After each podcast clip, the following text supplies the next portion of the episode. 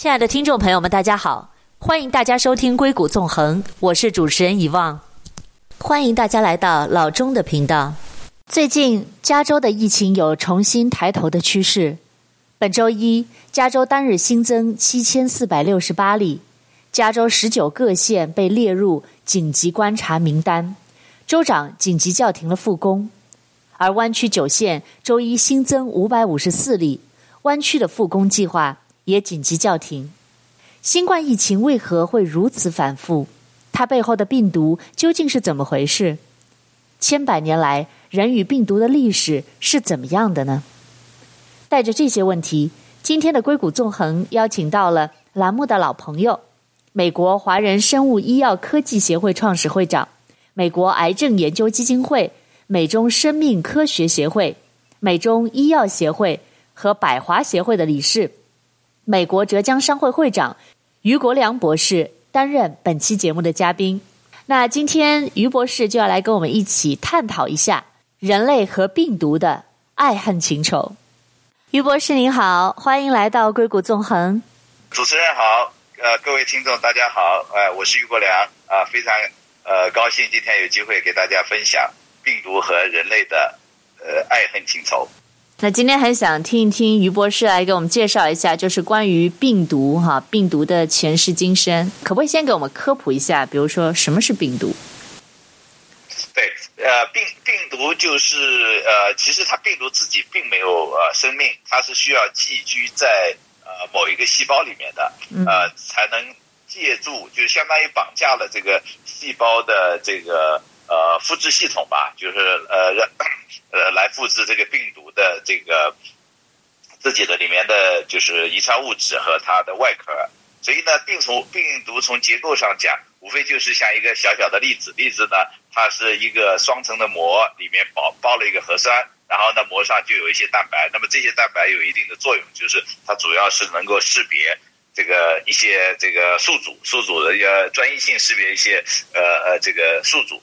那么病毒其实是非常广泛了，病毒是这个呃只要有细胞就会有病毒，对吧？这小到细菌呃就有病毒，然后大到人，大家当然知道呃是有病毒，所以病毒应该算是无处不在啊。那么呃呃我们实际上知道，就是很多病毒呃是跟我们共生的，而且呢甚至有很多证据。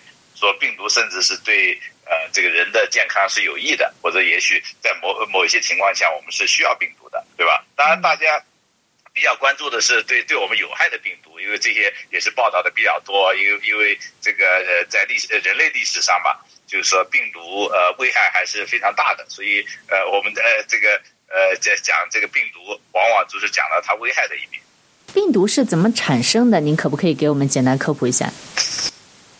病毒呢，其实它本来就有的，应该说是病毒，呃，就是大家经常会说这个呃病病毒是怎么来的，其实应该说是呃肯定是现现有病毒，病毒的历史比人类要悠久得多了，对吧？我们人类历史呃这个几十万年，的也不会超过几百万年吧，而这个病毒的存在可能是万万年多之前就就就有了，所以呢，病毒是呃最早是怎么来的呢？有好多科学上的一些。呃，假说哈，就是因为你没有办法去验证嘛。那么有的是说，第一次造细胞的时候哈，不管这个细胞是上帝造的还是我们进化来的，这个第一次产生细胞的时候，呃，因为产生了这个不合格的这个情况，就是次品嘛。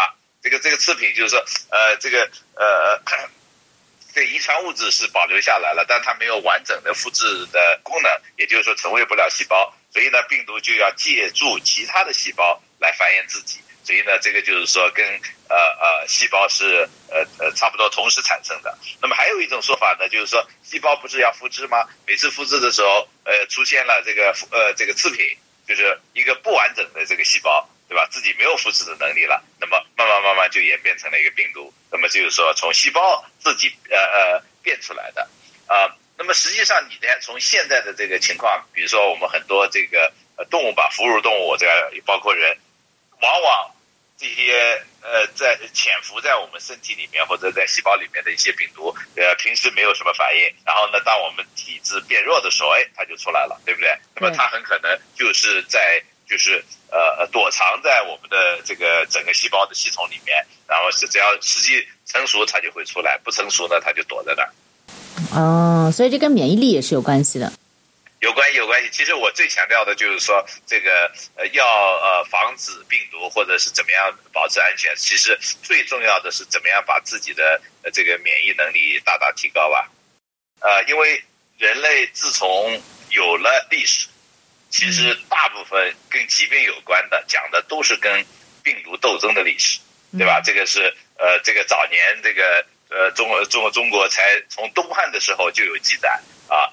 那么，包括其实历史上非常重大的一些事件，包括这个罗马帝国的灭亡，对吧？很多人说罗马呃帝国灭亡是因为这个人类的这个爱恨情仇的斗争，对吧？里面当然是有很多可可歌可泣的这个人类的这这些呃爱恨情仇的斗争，但真正呃导致了这些呃这个大的这种帝国的灭亡，其实都是瘟疫。对吧？这些瘟疫呢，就是咱们现在讲的这些病毒的感染。那么，呃，这其实历史上有很多次，就是把地球上的人口，呃，百分之八十的人口全部都都都干掉了，全全全全全杀死，对吧？然后呢，呃呃，这个呃剩下的人就是所谓产生免疫力的人。OK，所以经常现现代社会大家就会讲哦，等我们群体免疫了就就好了。所谓群体免疫，就是说，呃呃，这个。不会被不被免疫的那些人就会被病毒杀死，反正就死掉就淘汰掉了吧。然后剩下的人就可以抗病毒了，对吧？这听起来非常残酷吧？所以，呃，所以群体免疫，对，所以对，所以所以呢，实际上就是历史上发生过呃很多次，呃，就是大规模的呃把这这个人呃这个人呃杀死，就是由于病毒病毒的原因把人杀死，然后呢这个。呃的这个一波瘟疫过去了，人人再重新人口慢慢慢慢增加回来又回来，然后过一阵又来一次，对吧？那么最近的就最近一百年的，就是呃我我们现在叫西班西班牙那个流感嘛，就是 Spanish flu，就是一九一八年，其实是刚刚一次大战刚刚结束的时候，这个呃其实真正战争才导致了一千万的人的死亡，而那个那场的病毒。其实这个病毒就现在对我们来讲只是一个 flu 嘛，就是呃我们所谓的感冒病毒而已啊，对不对？那个就杀死了五千万人，OK。然后呢，一个非常有有重要的事情，其实我想大家现在也是在讲讲，就是病毒面面前人人平等，对吧？不管你是这个呃呃呃皇皇宫贵族也好，还是你平民老老百姓也好，当你要被感染了，你也躲不了，你也没办法，对不对？所以呢。这个在病毒面前就没有阶级可分了，所以该死的就还还是会死。像这个呃，这个一九一八年的那个西班牙病毒，对吧？光国那个西班牙的国王就死了两个，所以所以所以呃，这这个是你看这次对吧？英国首相该感染不是照样感染吗？对不对？也也也没办法吧？幸好救回来了。所以所以是，幸好救回来了，是吧。对，呃，就就就是对，所以所以呢，这个呃病毒呢，其实它跟人是一个共同。这个演化的一个过程啊，就是包括咱们这次的新冠病毒，这个前面来势汹汹，你看它当当时刚刚在武汉武汉出现的时候，你就发现死亡率就特别高，对不对？所以大家非常紧张啊。那么当然这个有还还另外一个原因，是因为呃有这个医疗挤兑的问题了，因为在中国的医疗条件相对比美国差一些嘛。那么所以呢，当时呃这个呃措手不及吧，就是说呃就这这造成的死亡率就比较高。啊，这是一个原因，但另外一个原因呢，从生物学角的呃角度讲呢，实际上病毒一直也在变化，所以呢，现在如果呃比如说最近北京发现的这个新的新的案例再测序的话，这个突变大家就知道是什么了。有的人其实早点就预测到哪些这个呃呃基因呃就是呃哪些基因或者哪些的氨基酸在病毒里面会变，因为为什么病毒它需要把它变得更温和，这样的话呢？它起到两个作用，一个它能够呃呃这个感染呃增增加感染力，对吧？增加感染力呢，它可以感染更多的呃呃人群，这样的话它自己的繁衍就可以增加。第二呢，它要降低致死率，对吧？因为为什么？如果他找到好不容易找到一个宿主，结果自己把宿主给干掉了，当他把宿主干掉了以后，等于说把自己也干掉了。对。Okay? 所以所以呢？所以，所以呢，你现在实实际上看到的，就是咱们现在，呃，这最近不是在美国又爆发吗？对不对？加州啊，很多其他的州，这个这个呃病病毒都大大的这个，就是感染率在大大的增加，对吧？当然呢，呃，一方面是大家这个 social distance 的这个呃呃做的不够好了，我是觉得，对吧？另外一呃另外一方面是因为这个病毒的感染力在增加了。亲爱的听众朋友们，我们先进一段广告，广告之后我们再回来。欢迎关注我的公众号“硅谷纵横”，微信号 b a y 下划线六七八。欢迎在微信上给我留言，告诉我你们的想法以及你们感兴趣的话题。我们稍后回来。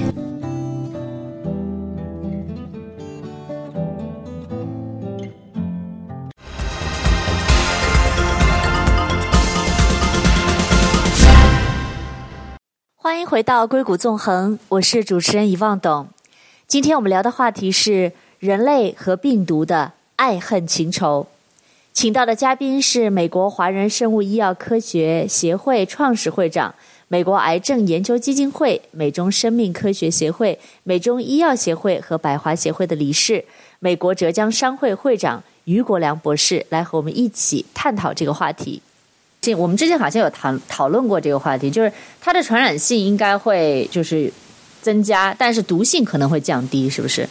对对对，毒性就是我现在我们现在毒性就用致死率来定义嘛，对对不对啊？因为呃这个呃感染了多多少少大家都是会得病的，对不对？对。那么你如果得了病没有把宿主杀死，那么我们就认为它相对还是好一点的嘛。对，是的，相对好一点。呃，对，至至少没有把人干掉嘛，对不对？是的，没错。因因为因为因为现代现代科学，我们说实在的，还是这个呃医医学条件比以前好的很多，然后人呃这个呃人对这个病毒的了解和对它的应对能力比以前要呃提高多了，就是说，所以为为什么我们这个这个当然是全世界的事情了，对吧？就是针针对这个呃这个病情的爆发。呃，整个整个呃社会对吧？这从呃每个政府，从这个呃呃这个这个科科学界、医学界，大家都是知道怎么来对付，对吧？对，这个很有意思啊。就是像这一次的冠状病毒的爆发，其实我们会看到病毒跟人类和动物的一个关系。那病毒是不是必须通过媒介从一个宿主到达另一个宿主？这也就是我们所说的一个病毒的传染过程。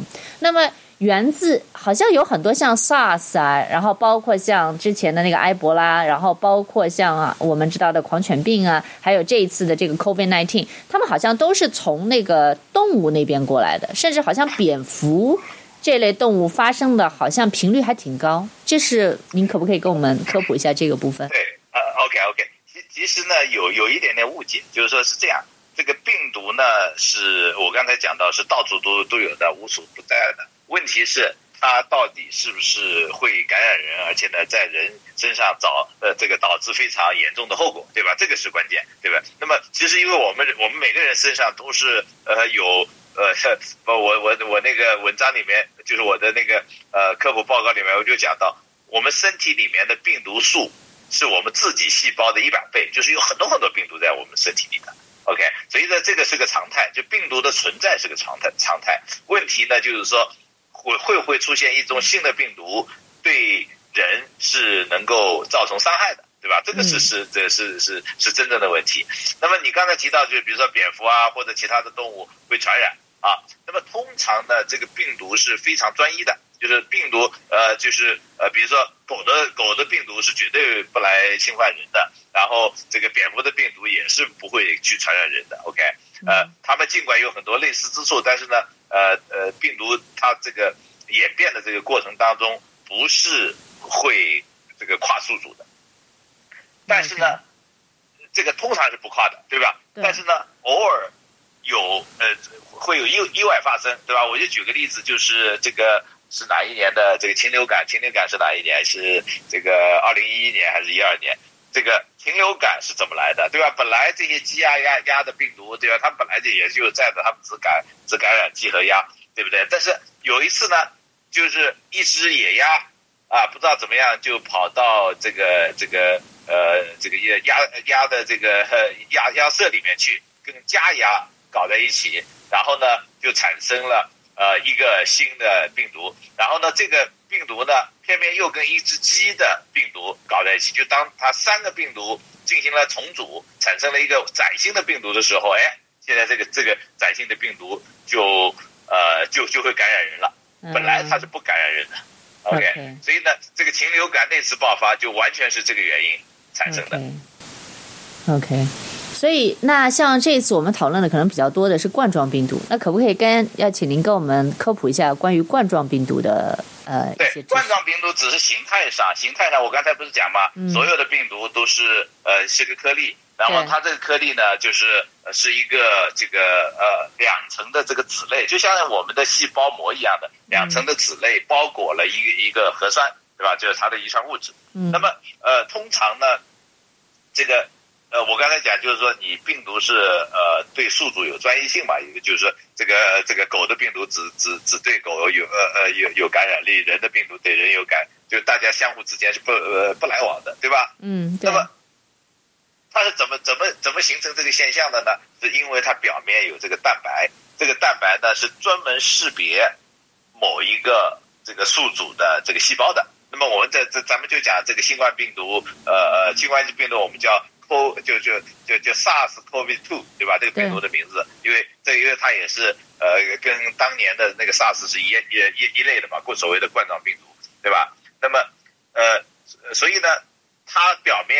有一个蛋白，这个蛋白呢，在显微镜下看起来就像皇冠一样的，所以为什么叫冠状病毒？就是它长得就只长得就就就就像呃像像冠状，OK，所以呢，这个我们就那但是呢，冠状病毒有很多很多种，对吧？因为现在我们大家关心的，比如说当年的 SARS，后来后来的 MERS，现今天的这个 SARS-2，只是因为。它危害到了人，我们才重视它，对不对？它平时不危害的时候，我们其实也也也也也没有对它呃这个有太多的这个关心。OK，对，知道吧？对吧？对。对，那么所以呢，冠状病毒只是这个形态上它有就是就有这个冠在在它的细胞表面，嗯、而这个冠用来干什么的呢？是用来识别这个人的细胞的哈。那么这又回到这个冠状病毒，对吧？冠状病毒。是怎么感染的呢？通常我们是通过鼻子。为什么我们去做检测都是拿棉花签在鼻子里这个这个转一转？因为鼻子里面的细胞最容易感染。那么为什么鼻子里面呃会呃细胞容易感染，还有肺细胞容易感染呢？因为我们细胞里面有一个受体蛋白啊，这个受体蛋白就是 A C E two 啊，就是这个字母 A B C 的 A Z 一个呃这个 A B C 的 C E。呃，然后呢，number two，OK，、okay, okay, 那么 ACE 是也这一类受体蛋白用来干什么的呢？因为 ACE 这它既然是 ACE two，那肯定是有 ACE one 了，对吧？对。所以它其实 ACE 呃也是一个受体，ACE two 是第等于说第二号受体。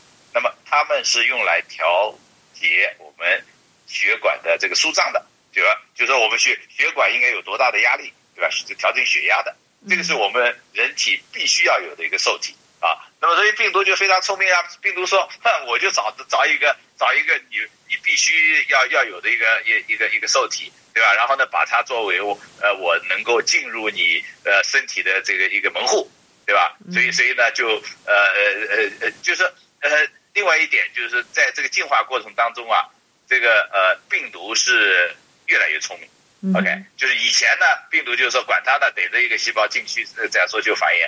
但是呢，因为人的免疫系统在进化，人的免疫系统对抗这些病毒的侵犯的这个能力越来越强，所以呢，病毒也变得聪明了。比如说啊，他说我如果要能够长期能够感染人，长期生这个生存下来，我必须要想办法这个呃，就是把你这个人里面最关键的那那那些。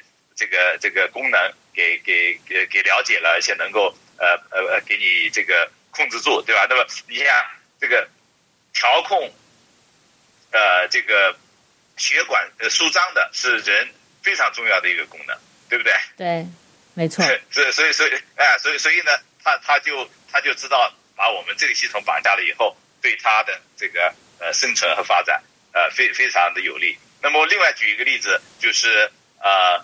呃，艾滋病毒，你知道艾滋病毒，我们花了很长时间，呃，是没有办法对付它，对吧？对。因为艾艾滋病毒很聪明啊，它只呃呃这个呃感染那个那个我们的某一种免疫细胞，我们叫 T 细胞。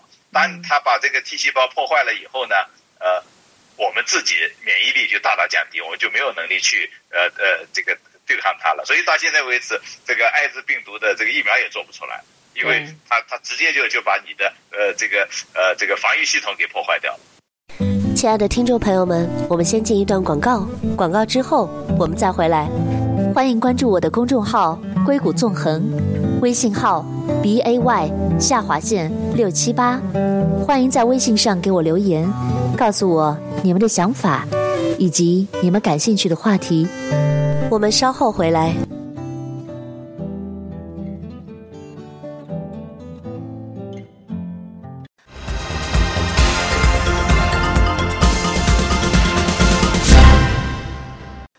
回到硅谷纵横，我是主持人遗忘董。今天我们聊的话题是人类与病毒的爱恨情仇。那刚才呢，我们讨论到千百年来人类和病毒的关联。那么我们也讲到了，就是在人类历史上发生过的很多个比较重要的病毒。那其中有一个到现在为止，对于我们人类还是有很大的一个危害跟杀伤力的，就是艾滋病。于博士，艾滋病毒现在好像还是没有疫苗，但是可能还有一些药物可以控制一下，是吧？现在幸亏有药物能控制啊，对吧？但是呢，至少呃，疫苗是做不出来的了。对。然后有一件事情比较有意思啊，就是好像我发现这个 SARS 也好，包括这一次的这个 COVID-19 也好，哈，好像都是从那个呃野味市场来的。啊、呃，是不是？对，但是呢，但是呢。呃，我是觉得呢，呃，现在还不清楚，就是现在其实呃定呃到底这咱们这一次的 SARS SARS two 是怎么来的，嗯、是没有清楚，因为这这个中间就牵涉到一些政政治上的一些因素了吧？明白。因为呃，就就就大家各个政府都在甩锅嘛，对不对？对那当然呢。那大家把锅甩给蝙蝠比较好嘛，对不对？对吧？比 蝙蝙蝠没没有政治背景嘛，对不对？对，是的。所以所以所以呢，呃，那个那然后这次差点甩给三文鱼了，对不对？但三文鱼一出来，我们这所有的这个懂一点科学的人都说瞎搞，对不对？结果对，就就就就把那个挪威的这个三三文行业给给坑了呗，对不对？没错。呀，是不是？所以所以所以实实际上很多东西就是要还是要看。这个呃，到底是哪里来？我觉得这个蝙蝠呢是这样，我自己是认为蝙蝠的这个呃，因为一方面它它自己就躲得比较呃呃，就它跟人其实不不怎么接触，也就是说它的这些病毒，就它身上的病毒确实很多。那么经常呢，呃呃这这个大家做做研究就发现，哎，这蝙蝠身上正好有跟它有非常类似的，对吧？那么所以呢就把这个。呃呃呃，反正把把蝙蝠作为呃呃怀疑对象吧，对吧？嗯。但是至于真正人人身上传播，我就觉得呃，你说呃完全吃野味吃出来的，对吧？也有可能，对吧？但是呢，呃，这个你要找到实际的案例才知道。OK，对，我就我我我很同意这一点，我很同意。对，然后还有就是关于病毒的啊、呃、爱恨情仇哈，那。还这个这个四个字好像挺有意思的哈，还有没有其他的部分可以跟我们科普一下？对，因为爱恨情仇呢，大部分我刚才前面提到，就是说，因为我们通常都是恨病毒嘛，因为病毒确实对对人类造成的伤害非常大，对不对？对，对这个呃是在人类历史上肯定就是说这个呃呃多多少百万的人，可能加起来的话几千万的人都都被那个呃病毒干掉的，对不对？对。那么所以人人。对病毒是很痛恨的，对不对？然后呢，人的这个也有这个很强大的这个免疫机制，是要来这个对对抗这个病病毒的侵害，对不对？那么，所以呢，实际上就是，就就变成你中有我，我中有你，相互呃学习、相互进步的那那那那那那那这么一个过程，对吧？对。那么，然后呢，呃呃，也这个关于这个呃。爱呀，停吧，因为呃呃，这个病毒和人是几乎是不就是不弃不离，应该说哈。自从有了人，就有了病毒而。现在呃，病毒对这个我们的社会的影响是是非常大的。但是呢，讲到爱呢，这个实际上呃很呃很少有人提起，而且呢，甚至呃可能大家都不愿意提起。为什么会是这样呢？因为呃，一方面我们是不知道病毒到底对我们好处在哪里啊。那么我这个从从理论上讲呢，我们很多这个基因的这个改变或者转移呢，是其实是需要病毒的帮助的，这是一个。第二个，病毒很有可能是帮助我们调控我们的肠道系统的。你知道这个细菌也是归病毒管的吧？对不对？病毒是可以让某些某些细菌呃的生存，不让某些细菌生存。呃呃，还有这个呃这个呃我们人有这个叫所谓的 horizontal gene transfer，啊就是从呃这个自身基因从这个呃呃呃这。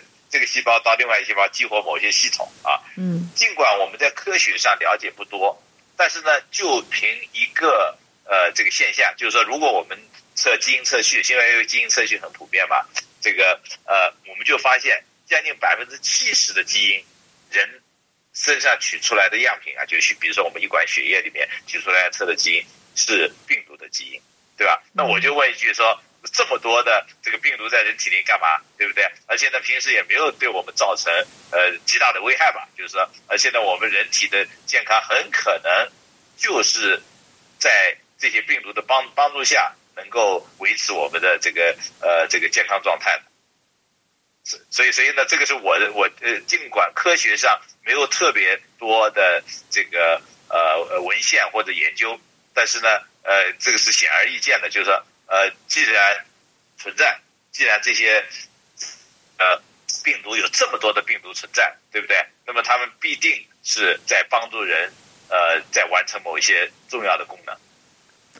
对，我觉得，对我其实爱恨情仇啊，一开始，但是但是这个、嗯、这个就但这个这个现象呢，基本上。呃，鲜为人知，因为大家都不不也不去谈论，因为大家都是在谈论病毒是怎么伤害我们，害对对？对对对，有害，是的，是的，怎么伤害我们？然后这次，毕竟这次在全球范围真的是死了很多很多的人。对对。那么，那么另外另外另外一个事情呢，就是病毒，我们因为我们做做这个生命科学或者是做生物生物技术，这这个做做做新药也好，做疫苗也好，实际上我们借助了很多病毒的这个功能。